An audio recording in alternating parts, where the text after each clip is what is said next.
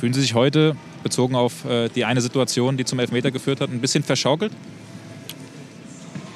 Nicht bezogen auf eine Situation, sondern bezogen einfach auf die Summe der Situation. Ich denke, ähm, die Szenen jetzt ein paar Mal gesehen. Ich glaube, dass es ein äh, Foul an Marco Reus im, im Strafraum ist, was sich nicht nochmal angeschaut wird. Elf Meter für uns. Und danach ähm, äh, wird ein Handspiel gepfiffen, wo auch erkennbar ähm, äh, erst Thomas Müller die Hand auf der Schulter vom, äh, vom Mats hat, dadurch ähm, äh, er mehr oder weniger zum Ball stolpert dann auch. Und ähm, dort meldet sich dann der VR. Erste Halbzeit gab es ein Handspiel von äh, ähm, äh, Davis auch in, im Strafraum. Also in der Summe ist es dann einfach auch ein bisschen zu viel.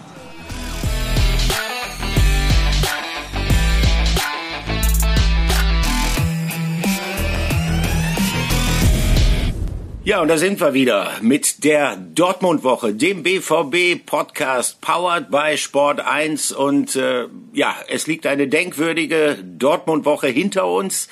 Es liegt ein äh, We Call It a Klassiker-Spiel hinter uns, was viel, viel Gesprächsbedarf hat. Und ähm, da freue ich mich, dass ich Patrick Berger dann doch so früh erreicht habe. Wir zeichnen auf am äh, Montagmorgen, eigentlich ungewöhnliche Zeit für Sportjournalisten. Der Montag ist normalerweise immer so ein bisschen, ja, ich will nicht sagen Ruhetag. Äh, gibt ja nur zwei Berufsgruppen, die montags in der Regel frei haben. Das eine sind Friseusen, das andere sind Sportreporter. Patrick, aber ich glaube, du hast nicht frei. Wo erwische ich dich? Ja, erstmal einen schönen guten Morgen. Bonjour aus äh, Monaco oder Monte Carlo. Äh, wir haben, habe ich gerade gesehen, Olli, ja, warte mal, wir haben neun Uhr neun, also äh, als du gerade eben angefangen hast anzumoderieren. Besser kann es ja gar nicht passen, 0909. Ja, oui, oui, monsieur, je suis ici, au Monaco, et j'ai un rendez-vous avec un Person très intéressant. ich bin, nee, ich bin oh. hier, äh, nach dem Doppelpass bin ich, ähm, ja, direkt weitergeflogen, ähm, unten an, an, an die Küste, an die, an die Côte d'Azur. Ein bisschen unwirklich. Ich war tatsächlich noch nie hier ähm, in, in, in Monaco. Ähm, ist ja, ja, ist ja eigentlich nur Reichtum, nur äh, äh, mhm. Tolle Gebäude, nur, ich weiß nicht, ob du mal hier warst, ich glaube, der BVB hat ja auch mal äh, Champions League, glaube ich, in Monaco gespielt, oder? Als der Kevin Großkreuz das, oder? ja, in der Tat. Ja, äh, ich, warst, warst du da auch mal hier? Ja, ich war in Monaco im Stade Louis II, äh, sagen wir mal so. Das ist nicht gerade ein Hexenkessel bei den Heimspielen vom AS Monaco. Ja, stimmt. Ich war da, als äh, Borussia Dortmund da gespielt hat. Und zwar war es das Rückspiel nach diesem denkwürdigen Hinspiel, wo es ja zu diesem äh, Bombenattentat auf den BVB-Mannschaftsbus gekommen ist. Ähm, Im Rückspiel hat der BVB da noch alles versucht. Thomas Tuchel war Trainer um doch noch weiterzukommen. Äh, es hat leider nicht funktioniert. Das sind meine Erinnerungen an Monaco. Ähm, äh, du hast angedeutet, wenn mein Schulfranzösisch äh, Madame Kruse-Kopf, wenn Sie mich hören, das war meine Französischlehrerin, die war nie besonders zufrieden mit mir, aber wenn mein Schulfranzösisch oder besser die Reste meines Schulfranzösisches mich nicht verlassen haben, du triffst eine interessante Person. Ähm, ich bin wirklich mal gespannt darauf, wer das ist äh, und äh, müssen allerdings äh, in erster Linie heute, das ist doch klar, über dieses Spiel gegen den FC Bayern München reden. Und ähm, das ist ein Spiel, was Nachwirkungen hat, deutliche Nachwirkungen, was eine Katerstimmung zur Folge hat beim BVB.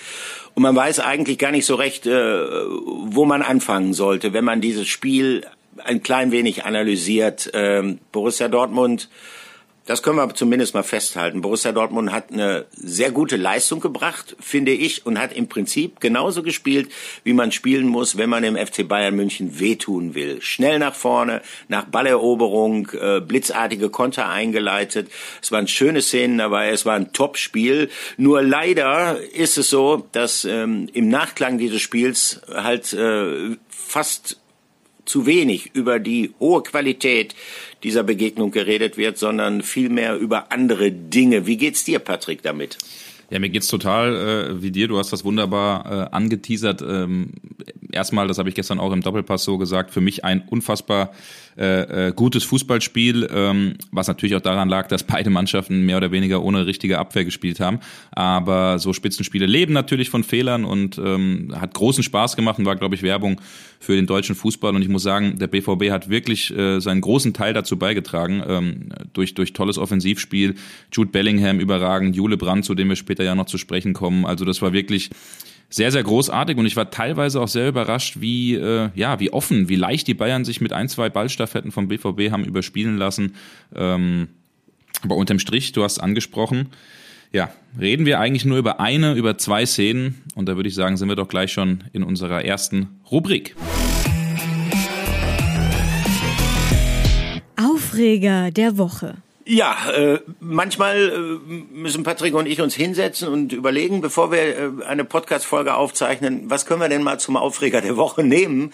Äh, diesmal musste man da nicht großartig nachdenken. Äh, der Aufreger der Woche ist fast schon auch ein bisschen falsch. Es waren die Aufreger der Woche. Es geht logischerweise um die Schiedsrichterentscheidungen bei diesem Klassiker, um die Entscheidungen, die Felix Zweier getroffen hat. Äh, und da gibt's zwei, die dafür sorgen, dass der Erregungszustand bei Borussia Dortmund auch Tage nach diesem Spiel noch nicht wieder abgeklungen ist. Ähm, da gibt es Szenen, äh, die den BVB schlicht und ergreifend wurmen. Gehen wir es doch mal durch die beiden größten Aufreger. Es gab auch mehrere strittige Szenen. Es gab auch Szenen, äh, die jetzt nicht so im Blickpunkt standen wie diese beiden. Aber zum einen gab es da ja, diesen Zweikampf zwischen Lucas Hernandez und äh, Marco Reus im Strafraum des FC Bayern München. Reus geht zu Boden und äh, Schiedsrichter Felix Zweier lässt weiterlaufen. Das war der erste große Aufreger und äh, da gibt es natürlich massive Kritik an äh, der Entscheidung von Zweier dort äh, das Spiel nicht unterbrochen zu haben und vor allen Dingen bezieht sich die Kritik darauf, dass er trotz Hinweis äh, natürlich von involvierten und deshalb äh, nicht ganz unvoreingenommenen BVB-Spielern den Hinweis, sich diese Szene doch bitte noch einmal in der Review-Era anzuschauen, nicht nachgekommen ist. Es ist eine Szene, wo man sagen kann, es ist ein Foul gewesen von Lukas Hernandez oder, Patrick, wo man sagen muss, es ist ein Foul gewesen von Lukas Hernandez. Ähm, naja, ob es ein Muss ist, das, das, das wage ich zu bezweifeln. Vielleicht hat es ein Stück weit auch zur Linie äh, von Felix Zweier gepasst, der viel, viel laufen lassen hat, aber für mich äh, in dem Tempo, in dem Marco Rose, äh, Marco Rose sage ich, manchmal muss ich aufpassen, dass ich Marco Rose und Marco Reus sage. Geht mir auch ähm, so. Äh, das Tempo, in dem ein äh, Marco Reus eben in dem Moment ist, äh, da reicht ein ganz kleiner Rempler im Strafraum, um, um ihn dann eben ins Fallen zu bringen. Ähm, es wird auch immer so ein bisschen von dem Kontakt unten gesprochen, den sehe ich nicht, weil der ist eigentlich, ähm, oder der erfolgt dann erst, als äh, Marco Reus dann schon im Fallen ist. Ähm, deswegen, was zu bewerten ist, ist für mich der Rempler oben und äh, da finde ich, kann man durchaus in so einem Spiel sagen, äh, ich gebe elf Meter. Was ich auch ankreide, ist, ähm, dass er nicht rausgegangen ist. Äh, dahingehend, finde ich, muss der VAR auch ein Stück weit modifiziert werden, dass man sagt, bei solchen strittigen Szenen gehe ich auf jeden Fall raus, auch allein äh, aufgrund der Außenwirkung, um den Vereinen dann zu zeigen, ey, ich habe alles im Griff, ich gucke mir die Szene nochmal an. Ich finde, man kann sie geben, aber und da haben wir ja gestern auch im Dopa drüber gesprochen, da haben wir auch die kalibrierte Linie gezogen. Wenn er rausgegangen wäre, ja, dann wäre es wahrscheinlich abseits gewesen, weil Erling Haaland, auch wenn es nur ganz knapp war, mit der Fußspitze äh, drinne war und dann wäre die Szene sowieso egal gewesen. Ja gut, jetzt könnte man theoretisch sagen, dadurch, dass Erling Haaland äh, knapp im Abseits gewesen ist, wieso regt man sich darüber ohnehin auf? Ich glaube, dass die Aufregung so richtig reinkommt erst durch eine weitere umstrittene Szene. Aber nochmal äh, zu dieser Szene. Es gibt einen Kontakt unten, das ist der zweite Kontakt, und es gibt vorher einen Kontakt, wo Hernandez Reus schiebt. Und da muss man schon sagen, wenn ein Stürmer im Sprint ist, in den Strafraum eindringt, dann reicht manchmal ein leichter Kontakt auch, um ihn zu Fall zu bringen. Also in diesem Sinne, ähm, da bin ich dann bei dir, hätte man hier einen Strafstoß verhängen können. Zweier hat es nicht getan und er hat ja hinterher, glaube ich, auch gesagt, er hätte eine relativ großzügige Linie anwenden wollen in diesem Spiel, was grundsätzlich richtig ist, weil äh, wenn du zu kleinlich pfeifst, dann killst du natürlich auch die entsprechende Dynamik, von dem so ein Spitzenspiel lebt und es gab ja tatsächlich auch reichlich Dynamik in dem Spiel. Also, er lässt diese Szene dann weiterlaufen und ähm, das fällt ihm hinten heraus auf die Füße, weil er in der anderen umstrittenen Szene, dieses Handspiel von Mats Hummels, weil er in dieser Szene halt obwohl er auch zunächst weiterlaufen ließ, dann doch nochmal nach einem entsprechenden Hinweis aus Köln rausgeht, sich die Szene anschaut und dann relativ strenge Maßstäbe anlegt und das führte dann dazu, dass er einen Handelfmeter für den FC Bayern gegeben hat. Ähm, für mich sage ich ganz ehrlich, äh, sind beides Kann-Entscheidungen gewesen. Beides sind keine Muss-Entscheidungen gewesen. Nur ähm, ich bin da der Meinung, die auch äh, Manuel Gräfe, der dann ja abends als äh, Schiedsrichter-Experte im ZDF gesprochen hat, die er da vertreten hat, wo er gesagt hat, ich kann nicht in den meisten Szenen alle Argumente gegen einen Strafstoß herbeiführen und dann in einer Szene auf einmal alle Argumente für einen Strafstoß stärker bewerten. Das ist keine Balance, das ist keine Linie und das ist der Vorwurf, den ich Felix Zweier bei der Leitung dieses Spitzenspiels einfach machen muss. Punkt. Wir hören doch einfach mal rein, Olli. Ich habe nämlich die Möglichkeit gehabt, mit Felix Zweier nach dem Spiel äh, zu sprechen. Bei aller Kritik, wir kommen gleich ja nochmal auf die Person Felix Zweier, muss ich sagen, finde ich es gut, dass sich Schiedsrichter nach so einem Spiel stellen. Das gibt dem Ganzen nochmal ein bisschen Farbe und äh, gibt die Möglichkeit, da nochmal reinzuhören. Ja, und er schildert uns und euch jetzt, wie er die Szene bewertet hat. Felix Zweier, ein rasantes Topspiel geht zu Ende, in dem am Ende Sie im Mittelpunkt stehen. Äh, es geht um vor allen Dingen zwei Szenen. Fangen wir erstmal mit der einen an, die Szene gegen Marco Reus im Strafraum. Wie haben Sie die wahrgenommen? Ist ein ähm, Oberkörper-Zweikampf, der robust geführt ist, wo es einen Kontakt im Oberkörper gibt, ähm, der für mich aber auch und insbesondere aufgrund der Tatsache, dass wir insgesamt eine großzügige Linie angelegt haben, ähm, nicht strafwürdig ist. Ähm, und insofern ähm, keine Strafschussentscheidung von mir und auch kein On-Field-Review, wie er zum Teil ja auch ähm, vehement dann eingefordert wurde im Nachgang. Ähm, nicht in der Szene, äh, da gab es nämlich keinerlei Reaktion, auch vom vermeintlich gefaulten Spieler nicht, ähm, sondern im Nachgang wurde dann nach einem On-Field-Review gefragt, beziehungsweise nach einer Gleichbehandlung der beiden Szenen. Und die sind am Ende nicht gleich zu behandeln. Wir haben einen Zweikampf, der im Ermessen des Schiedsrichters ähm, zu bewerten ist. Ähm, die Bewertung habe ich getroffen nach voller Wahrnehmung im laufenden Spiel, habe die Bewertung auch gespiegelt nach Köln zum Videoassistenten. Und es gibt keinen anderen Fakt, der ähm, dann hätte gezeigt werden können, der mich zu einer anderen Entscheidung ähm, gebracht hätte. Und insofern ähm, auch keine Veranlassung und kein Hinweis, dass eventuell noch ein On-Field-Review erforderlich gewesen wäre. Genau, also deswegen nochmal die Nachfrage. Ich hatte Marco Rose eben auch hier am Mikrofon. Der hat sich nämlich beschwert, dass sie nicht rausgegangen sind. Sie mhm. sind nicht rausgegangen, weil sie klar die Wahrnehmung hatten, dass es kein Elfmeter war. Ja, und weil äh, die Wahrnehmung so auch entsprechend in Köln ähm, praktisch verifiziert werden konnte. Also es gibt, es gibt äh, kein Bild, was ähm, etwas anderes zeigt und was mich dann hätte umstimmen können.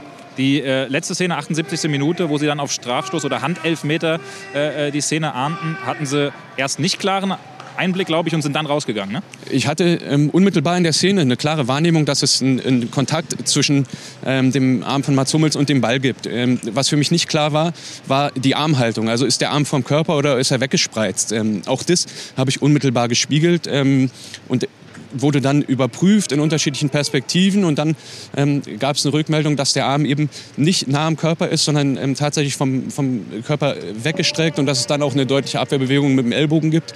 Ähm, also ein weggespreizter Arm in die Flugbahn des Balles mit einem deutlichen Kontakt und einer deutlichen Abwehrbewegung und insofern dann schon ähm, beinahe eine, eine mehr oder weniger faktische Entscheidung.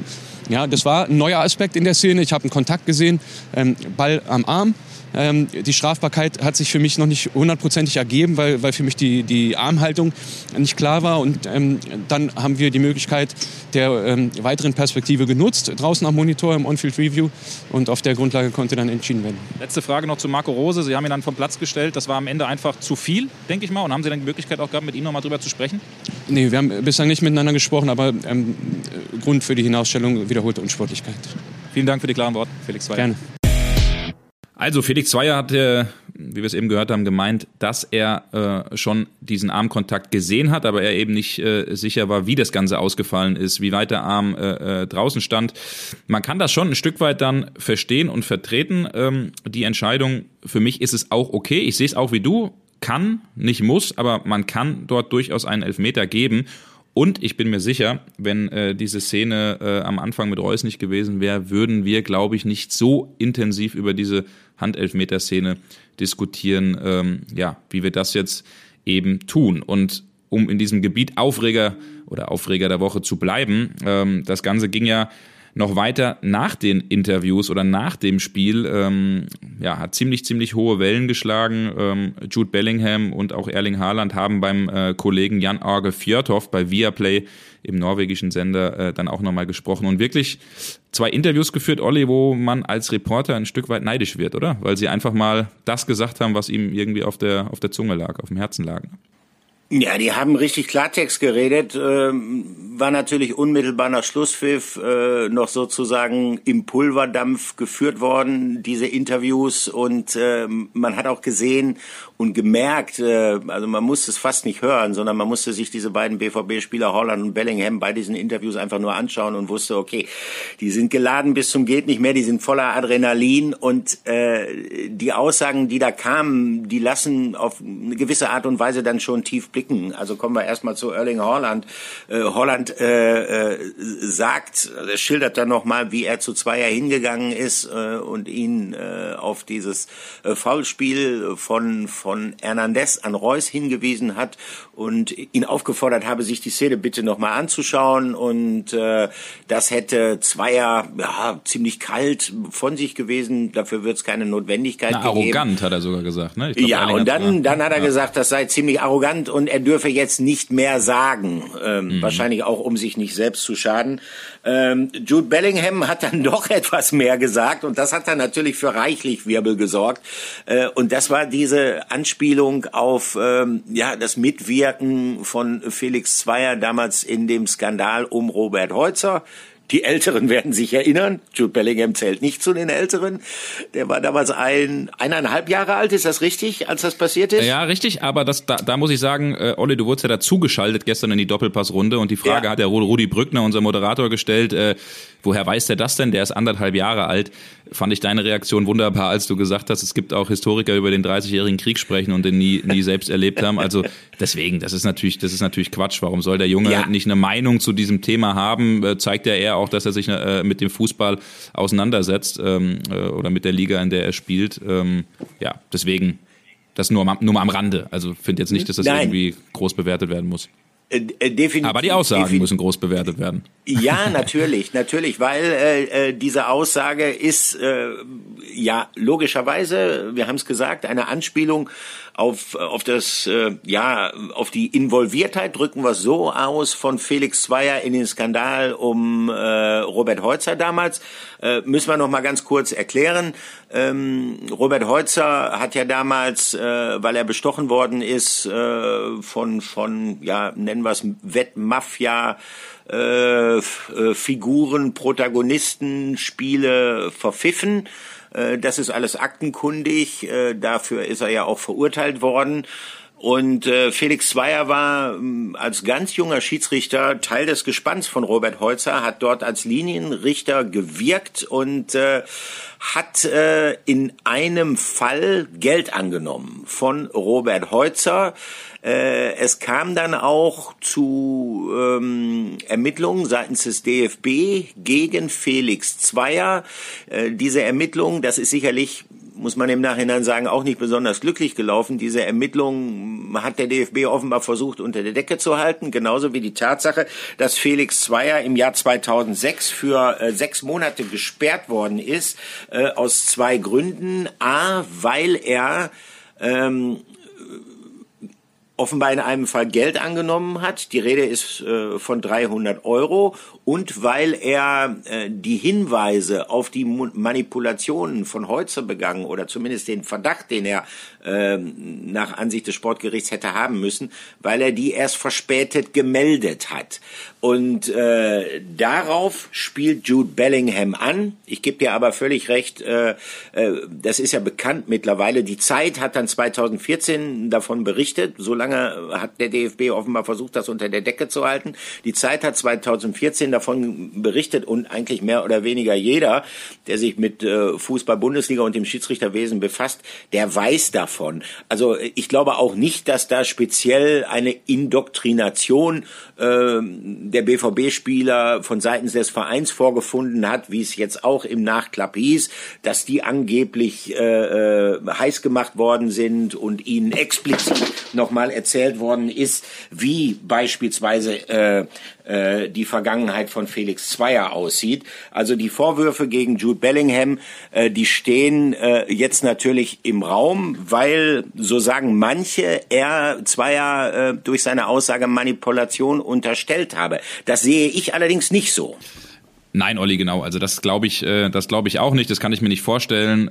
Glaub schon, aber dass unter den Spielern äh, dann natürlich über so einen Fall gesprochen wird und die sehr, sehr, sehr sauer sind. Und ich kann mir vorstellen, dass Sascha Fligge und Coda auch ähm, ja ein bisschen aufgeregt auch durch die Kabinen gerannt sind und versucht haben, den Jungs das Handy abzunehmen, weil da der ein oder andere schon auch dabei war, auf äh, Twitter, auf Instagram seine ja. Kommentare abzugeben.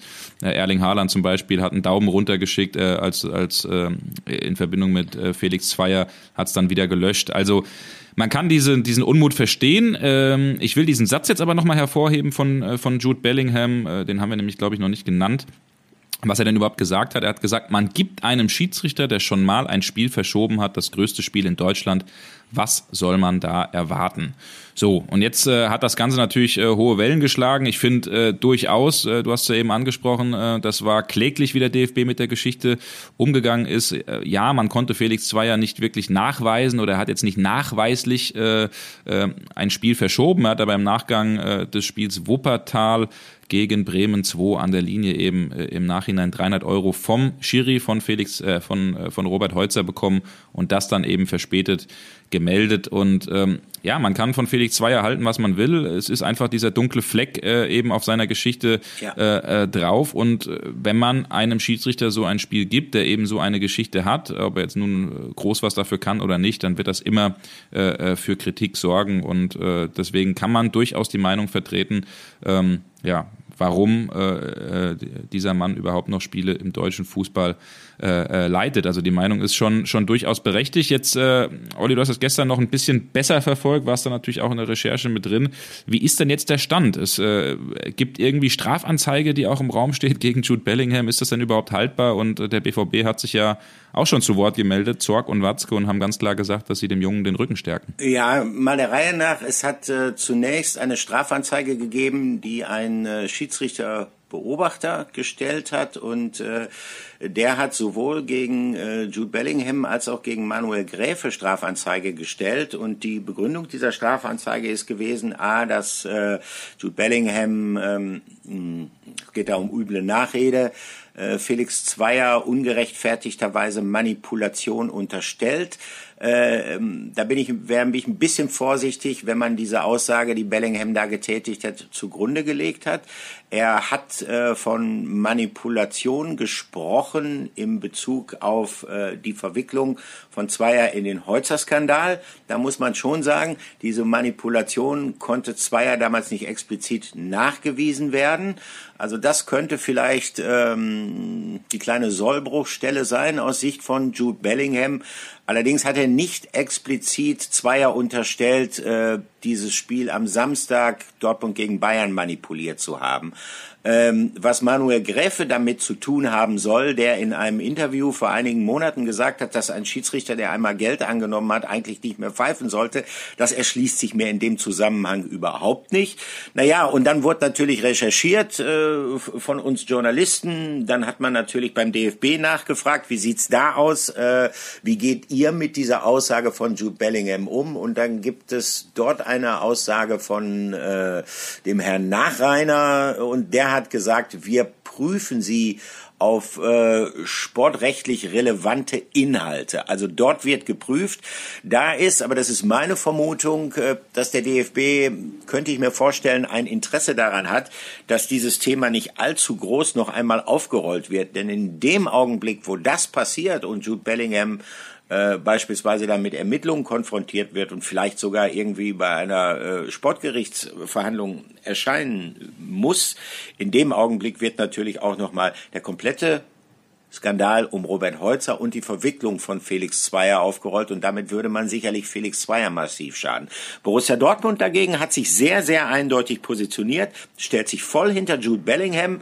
Ähm, ich habe mit Michael Zorg telefoniert, der hat gesagt, äh, man muss erstens mal sehen, dass diese Aussagen in einer emotionalen Ausnahmesituation, in einer Situation großer Enttäuschung, unmittelbar nach Schlusspfiff getätigt worden ist. Er sagte auch, man muss diese Aussagen sicherlich nicht so treffen, aber Jude Bellingham benennt ja auch Fakten. Äh, sprich die Anspielung auf ähm, die Tatsache, dass ähm, Zweier damals in welcher Form auch immer in diesen Holzer-Skandal verwickelt worden ist.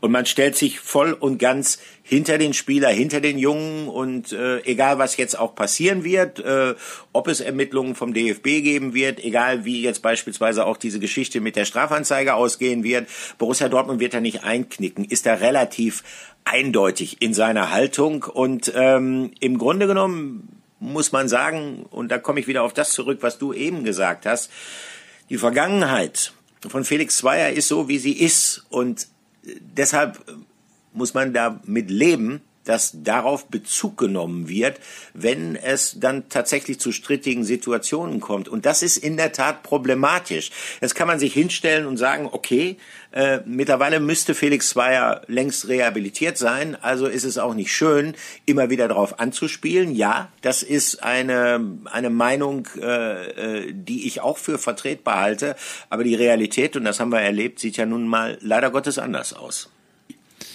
Ja, so ist es. Felix Zweier. Naja, zumindest äh, muss ich an der Stelle sagen, Olli, ich bin ja Fan der Frankfurter Eintracht schon als kleiner Junge. Er hat 2018 dafür gesorgt, dass die Eintracht Pokalsieger wurde, weil er eben im Strafraum ein Foul von Boateng an Martinez nicht geahndet hat. Also zumindest was das angeht, habe ich einige Freunde in meinem Freundeskreis, die ihm auf ewig dankbar sind. Ja, Borussia, Dortmund, Borussia Dortmund mag ihn nicht und das, das hat jetzt äh, auch nicht erst äh, etwas nur mit dem mit diesem Spiel gegen die Bayern zu tun. Aber man muss natürlich auch sagen, dass der BVB ähm, gebranntes Kind ist, was ähm, strittige Schiedsrichterentscheidungen oder in manchen Fällen auch eindeutig Absolut, falsche ja. Schiedsrichterentscheidungen angeht, ausgerechnet in diesen wichtigen aufeinander Aufeinandertreffen mit Bayern München angeht. Aber das Fass wollen wir jetzt nicht aufmachen.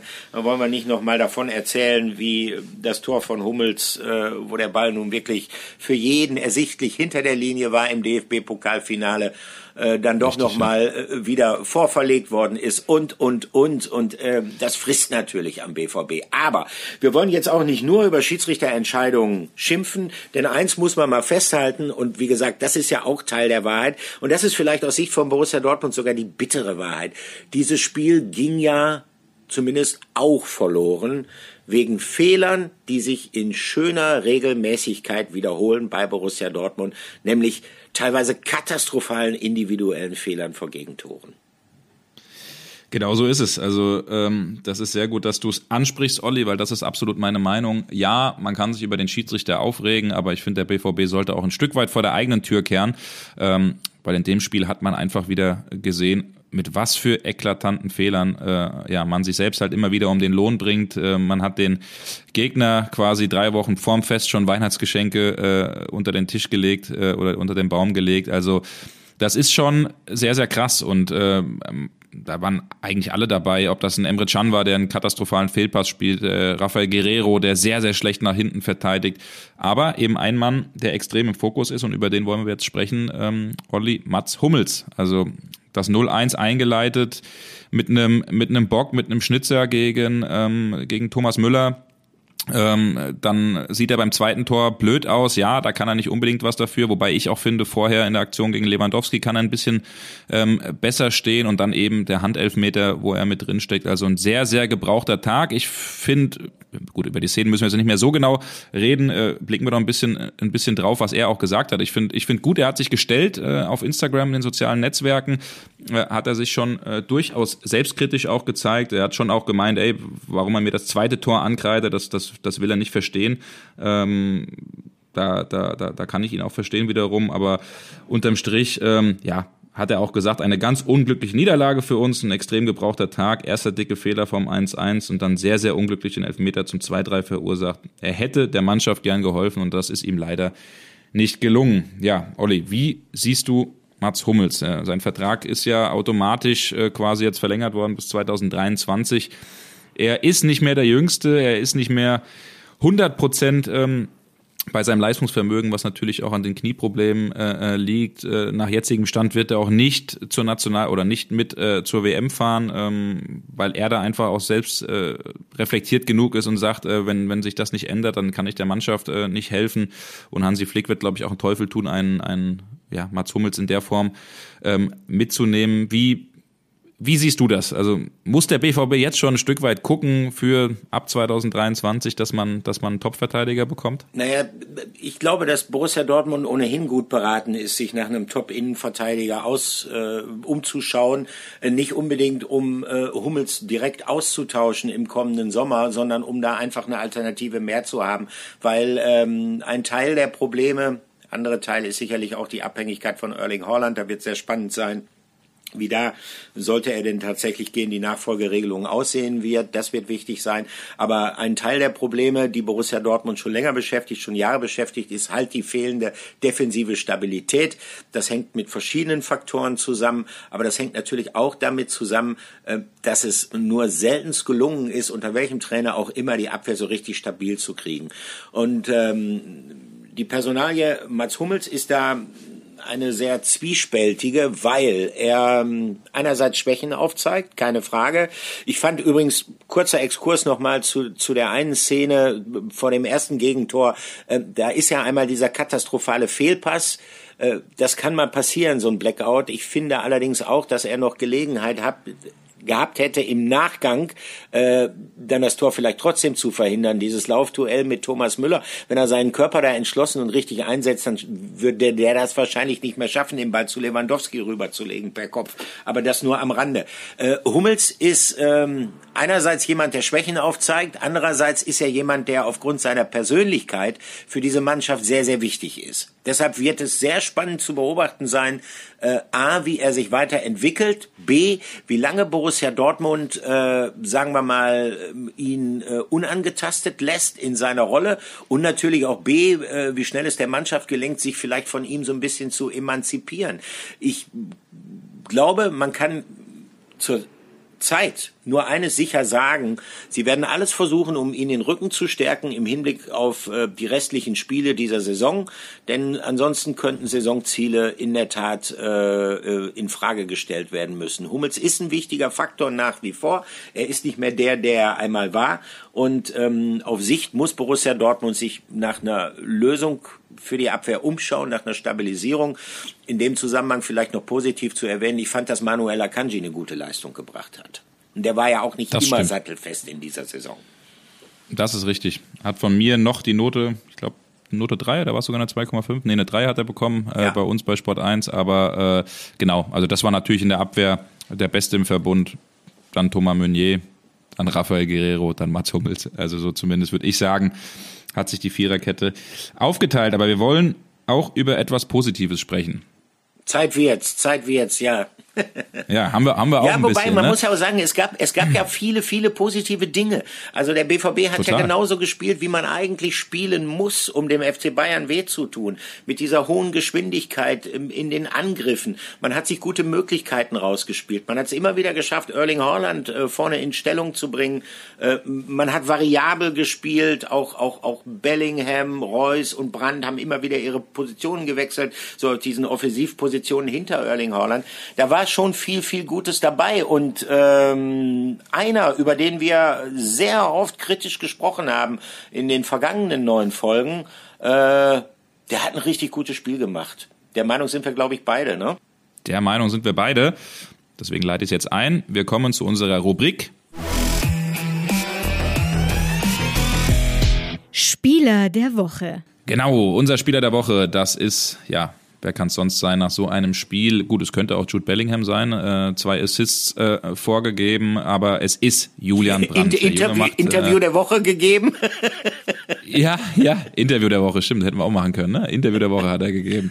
Nein, es ist Julian Brandt. Also ähm, wir haben ihn ja oft genug äh, kritisiert, aber spielt zurzeit wirklich eine Saison, in der er immer besser reinkommt, in, in, in, die, in der er endlich auch zeigt, was in ihm steckt. Liegt jetzt schon bei ähm, drei Assists und äh, nee, bei vier Vorlagen und äh, und drei Toren selbst ähm, alle drei Treffer in der Bundesliga erzielt und das muss man sagen, war schon eine Sahnevorstellung von ihm. Ne? Also ja. bis zu seiner Gehirnerschütterung, also an der Stelle äh, gute Besserung, es war schon ein Schockmoment im Stadion. Alle äh, äh, den Atem angehalten, dann ist er ins Krankenhaus gebracht worden, hat am nächsten Tag dann auch äh, gesagt, Daumen hoch, mir geht's besser. Das ist eine Gehirnerschütterung. Ähm, das an der Stelle wird, wird für Besiktas Istanbul definitiv ausfallen, vielleicht auch für Bochum, muss man nochmal gucken, wie sich das entwickelt. Ähm, aber ja, es war eine tolle Leistung von ihm, von ihm und vor allen Dingen eine tolle Einzelleistung ähm, beim Treffer, ne? Weil da macht er die ganze Bayern-Abwehr mit ein, zwei Bewegungen nass und, äh, ja. und äh, schießt dann auch sehr, sehr abgezockt ab. Also ja, tolle großartig. Ballbehandlung, tolle Annahme, dann der direkte platzierte Abschluss äh, ist für mich sowieso seine größte Stärke, seine Schusstechnik, die ist herausragend und äh, es war endlich mal ein Spiel von ihm, wo man auch, äh, was das Kombinationsspiel angeht, äh, was mich eigentlich in den letzten Wochen häufiger mal ähm, ja negativ überrascht hatte bei ihm. Da wirkte er einfach nicht so ballsicher. Da spielte er Pässe teilweise ins Niemandsland. Äh, das hat diesmal alles gepasst. Also äh, drücken wir ihm die Daumen, dass diese Entwicklung äh, so weiter anhält, dass er in erster Linie ja schnell wieder spielen kann. Wird wahrscheinlich auch jetzt ein bisschen dauern. Du hast es ja gesagt. Äh, und dass er daran dann anknüpfen kann. Also das ist in der Tat äh, etwas, was man absolut äh, als Positives herausziehen kann aus diesem Spiel gegen den den FC Bayern München. Die tolle Vorstellung von Julian Brandt, der bislang, muss man sagen, man immer so ein bisschen den Eindruck hatte, nie so richtig angekommen ist hier beim BVB und keiner konnte sich das so recht erklären. Äh, aber da hat er wirklich mal gezeigt, was er drauf hat und das ist durchaus eine ganze Menge.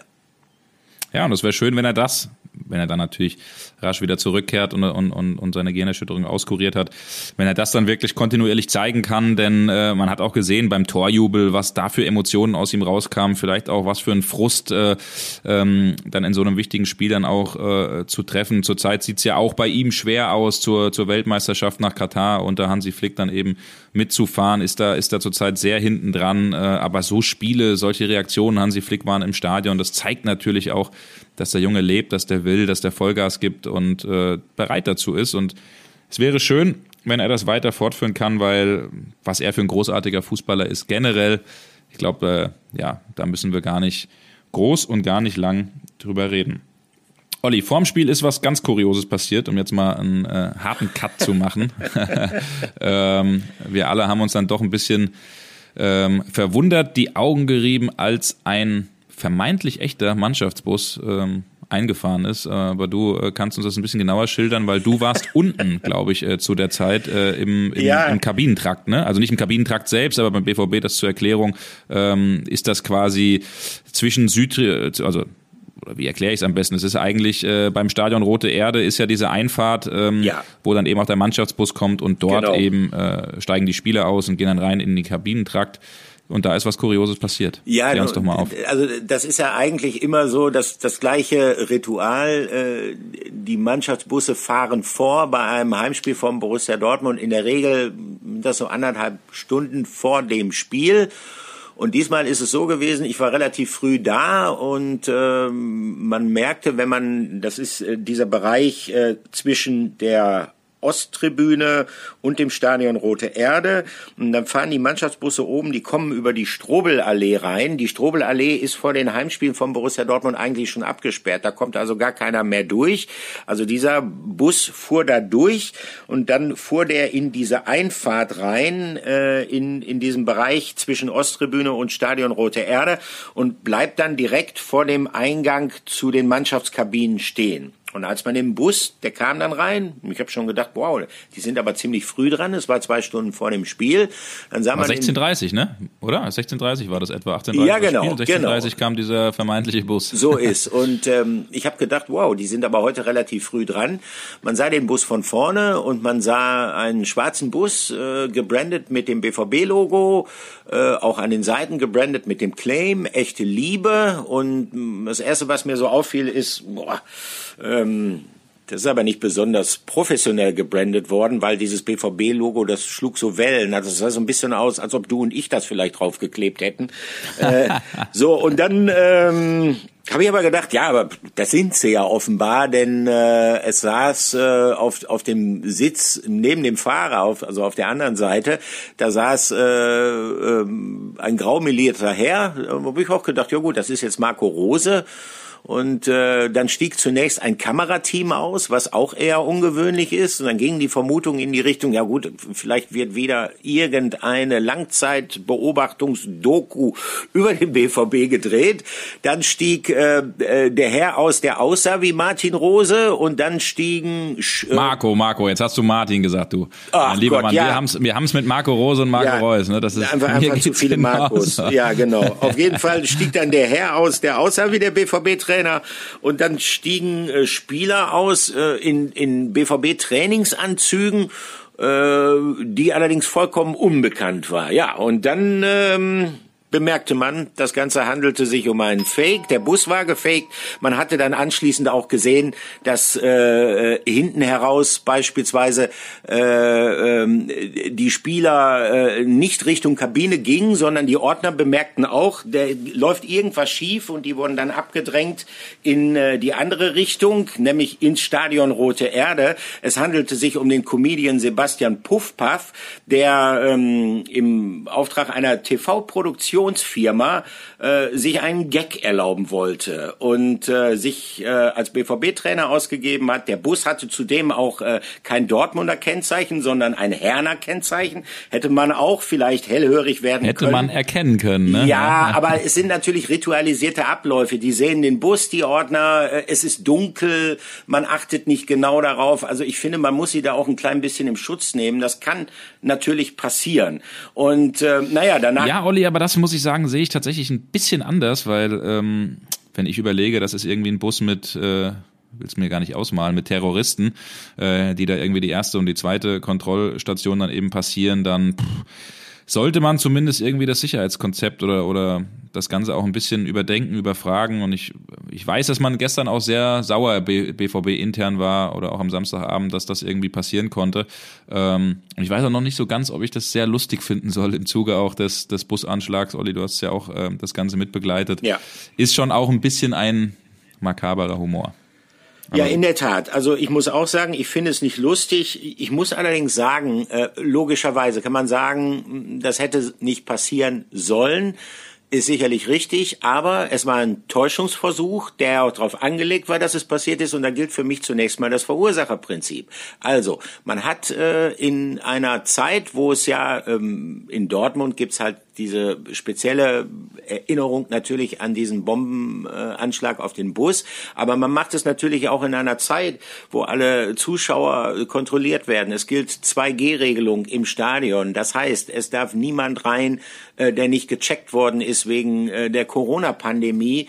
Und äh, dann so eine Aktion zu starten, die möglicherweise auch dem einen oder anderen Ordner, und das sind ja Leute, die verdienen nun wirklich nicht das meiste Geld, äh, dann auch noch in Rechtfertigungsnot bringen, das halte ich für äußerst fragwürdig. Um es mal so zu sagen, also ich bin immer jemand, der für Scherze zu haben ist, aber Sinn und Zweck dieser Aktion, hm, und damit können wir es dann eigentlich auch bewenden lassen, finde ich, erschließt sich mir nicht unbedingt, sagen wir es so. Und grundsätzlich gilt da für mich das Verursacherprinzip. Ja, naja, ich bin gespannt.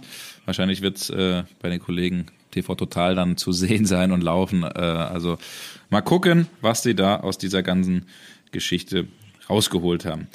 Ähm, ja, wie kriegen wir jetzt die nächste, die nächste Überleitung? Ähm, wir wir, wir ja. freuen uns, das kann ich immer wieder erwähnen, äh, an der Stelle, wenn äh, natürlich viele Fragen von euch einprasseln und auch einfach nur Kritik, Anregungen, auch einfach nur, wenn es mal, ey, cooler Podcast oder ey, das war blöd oder thematisiert doch das mal und das mal und das finden wir an sich immer, immer gut, äh, dass es diesen Austausch gibt und es gab den einen oder anderen, der sich gewünscht hat, dass wir mal die Personale Darwin Nunez ein bisschen genauer beleuchten und das können wir mhm ganz gerne für euch tun. Das ist äh, ein uruguayischer Spieler, ein äh, ja recht äh, recht bulliger Mittelstürmer mit 1,87 Meter groß, hat auch so ein bisschen die die Form, sage ich mal, eines Erling Haalands, 22 Jahre alt, spielt bei Benfica Lissabon und da haben jetzt portugiesische Gazetten, ich glaube die Rekord war das in der letzten Woche, ein Foto gesehen von Markus Pilawa. Markus Pilawa ist der Chefscout des BVB und dem Berater von eben jenem Darwin Nunez. Und dann gehen natürlich die Alarmglocken überall an.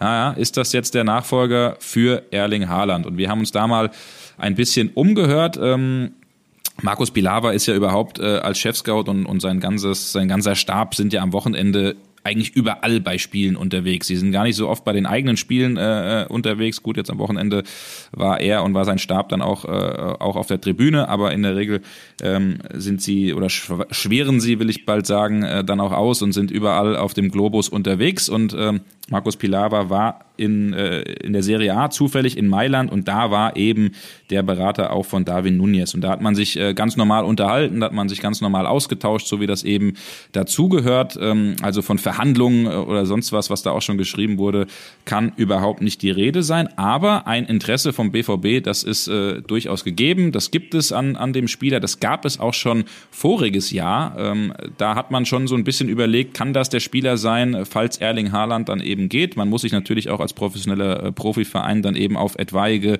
Zustände, die eintreten können, eben vorbereiten. Und da hat man gesagt, wenn Erling Haaland geht, dann wäre das jemand, den wir uns holen. Da hatte der Spieler David Nunez auch noch so ein bisschen seine Problemchen bei Benfica und, und war dann eben auch zu einem etwas günstigeren Preis zu haben. Aber in dieser Saison ähm, läuft es bei ihm richtig gut. Acht Tore in der, in der portugiesischen Liga, drei schon in der Champions League. Und mhm. ja, das führt wiederum, Olli, ein bisschen dazu, dass sich der BVB, ich will nicht sagen abschminken, aber zumindest ist das so eine Kategorie 50 bis 60 Millionen, die man schon, schon für so einen Spieler äh, will nicht sagen unbedingt ausgeben müsste, aber die zumindest aufgeboten werde. Er hat ja eine ganz, ganz irre Ausstiegsklausel von 150 Millionen, wobei Benfica Lissabon das auch so ein bisschen macht mit diesen hohen Ausstiegsklauseln, um so ein bisschen äh, einen Wert auch in den, in den Büchern zu haben und andere Vereine abzuschrecken.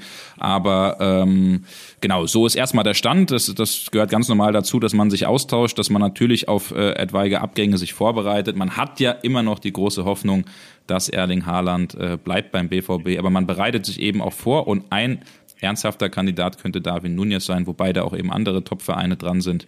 Und deswegen aktuell eher schwierig wäre, das Ding dann umzusetzen. Das ist sowieso alles ein bisschen hätte, hätte Fahrradkette, wie Lothar Matthäus sagt. Ähm, der BVB hofft ja immer noch sehr, Olli, dass äh, man ja. den Erling Haaland äh, äh, ja, behält und die Chancen sind ja schon auch noch ein Stück weit da, wobei ich glaube, durch das Außen der Champions League ist es ein bisschen unrealistischer geworden. Ja, sind sie zumindest nicht gesteigert worden. Ähm, das, was Hoffnung macht, ist ja, dass es Borussia Dortmund in den letzten Jahren immer wieder gelungen ist, äh, auch den Abgang äh, wichtiger Stürmer, Stürmer, die eine sehr dominante Rolle für die Mannschaft eingenommen haben, zu kompensieren. Also beispielsweise nach dem Robert Lewandowski-Ding, äh, dann hat man zwar Ciro Immobile geholt, was nicht funktioniert, funktioniert hat, aber dann äh, drängte ja auf einmal Pierre-Emerick Aubameyang, der ja ursprünglich von Jürgen Klopp gar nicht als Mittelstürmer vorgesehen war, in diese Rolle und hat es dann sehr, sehr gut gemacht. Äh, nach dem Abgang von Aubameyang ähm, hat man sich mit Zwischenlösungen beholfen, die allerdings auch sehr gut funktioniert haben mit äh, Michi Batshuayi und äh, äh mit äh, Alcacer, äh, bis man dann tatsächlich wieder fündig geworden ist mit, mit, mit, mit einem absoluten Top-Stürmer mit Erling Haaland. Also Borussia Dortmund hat da durchaus Fantasie bewiesen, hat ein glückliches Händchen bewiesen, arbeitet gelegentlich dann auch mal mit Zwischenlösungen.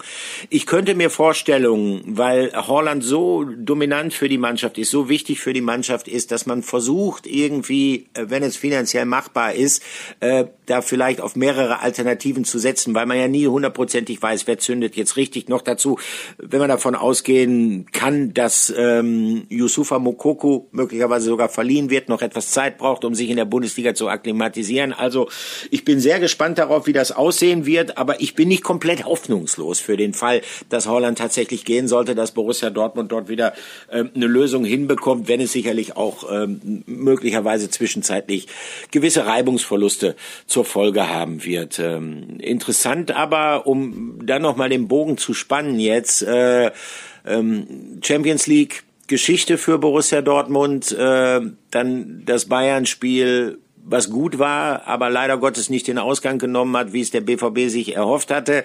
Ähm, interessant wird jetzt sein in diesen Wochen vor Weihnachten, wie diese Mannschaft mit diesen Enttäuschungen, die sie ergebnistechnisch natürlich erlitten hat, umgehen wird, was sie da für eine Reaktion zeigt. Denn äh, es steht ja jetzt zunächst mal drücken wir so aus, eher grauer Alltag an. Besiktas Istanbul, ähm, ein Spiel, das im Grunde genommen äh, bis auf den Imagegewinn und logischerweise es es geht um Prämien, es geht um Punktprämien, das ist natürlich auch nochmal Geld in der Champions League, aber ansonsten äh, einen eher überschaubaren sportlichen Wert hat, äh, dann geht es weiter äh, beim VfL Bochum und das ist natürlich äh, ein Spiel, was klar wegen der Nachbarschaft äh, der geografischen beider Vereine eine gewisse Brisanz hat, Gräuter führt. Aber das sind jetzt natürlich nicht diese absoluten Highlights, von denen diese jungen Spieler, diese Bellinghams und Co's geträumt haben. Äh, und ganz entscheidend für den weiteren Saisonverlauf wird für mich sein, wie es der Mannschaft gelingt, sich auf diese Aufgaben einzustellen. Ob sie da scharf bleiben, äh, was zu hoffen wäre, ob sie da vielleicht etwas nachlassen würden, was nicht sehr gut wäre, weil man dann natürlich sehr schnell auch die Spannung verlieren kann. Also ich bin gespannt, wie Borussia Dortmund sich in den kommenden Wochen verkaufen wird. So ist es. Also ich glaube, neun Punkte sind da schon die Zielvorgabe. In Bochum gewinnen äh, gegen ja. Fürth, da muss man natürlich gewinnen, darf man gar nicht drum rumreden. Und dann in Berlin kurz vor Weihnachten. Also, ähm, aber wie du sagst, äh, es ist trister Bundesliga-Alltag und ähm, ich glaube aber, da haben jetzt auch einige beim BVB dann vor, eine Reaktion zu zeigen nach der Niederlage im Klassiker. Olli, jetzt haben wir wieder lange gebabbelt, wie man bei uns in Hessen sagt, aber ich glaube, es ja. war einiges dabei, ne? Also ähm, das ist immer das Gleiche. Wir denken immer vorher, oh, das letzte Mal sind wir vielleicht ein bisschen lang geworden, heute könnten wir es ein bisschen raffen und, und dann funktioniert es doch nicht mit uns beiden. Aber das ist ja das Schöne. Es gibt immer so viel, so viel zu reden, so viel auf, aufzuarbeiten. Ähm, aufzuarbeiten ist ein guter Stichpunkt, weil ich gehe gleich raus. Die Sonne scheint in Monte Carlo und begib mich mal so ein bisschen runter an den Yachthafen. Du hast noch was vom Leben, hey Junge, ja. Jo, zum Yachthafen, da geh mal runter. Ne? Ja, ja, da steht meine Yacht und dann fahre ich, fahr ich mal ein bisschen rum. ja, verdient nicht schlecht als Chefreporter bei Sport 1. Ja, genau, genau. genau.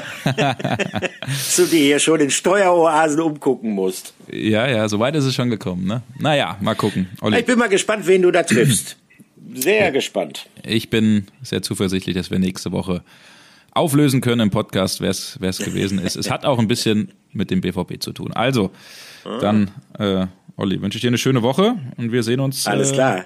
Spätestens am Dienstag wieder und, in der Champions League. Und, und äh, vergiss nicht, das Sakko anzuziehen, um mal ich an Udo Lindenberg zu erinnern. Schick, ne? Schicke ich dir zu, habe ich mit. Habe ich mit. Bin ich gespannt drauf. Mach es gut und nochmal vielen Dank an alle Leute, die uns äh, in dieser Folge zuhören, die uns in den vergangenen Wochen zugehört haben. Wir haben viel Zuspruch bekommen und äh, das muss ich sagen, das tut richtig gut, gerade auch in dieser Zeit. Merci beaucoup. Danke. Danke auch. Tschüss.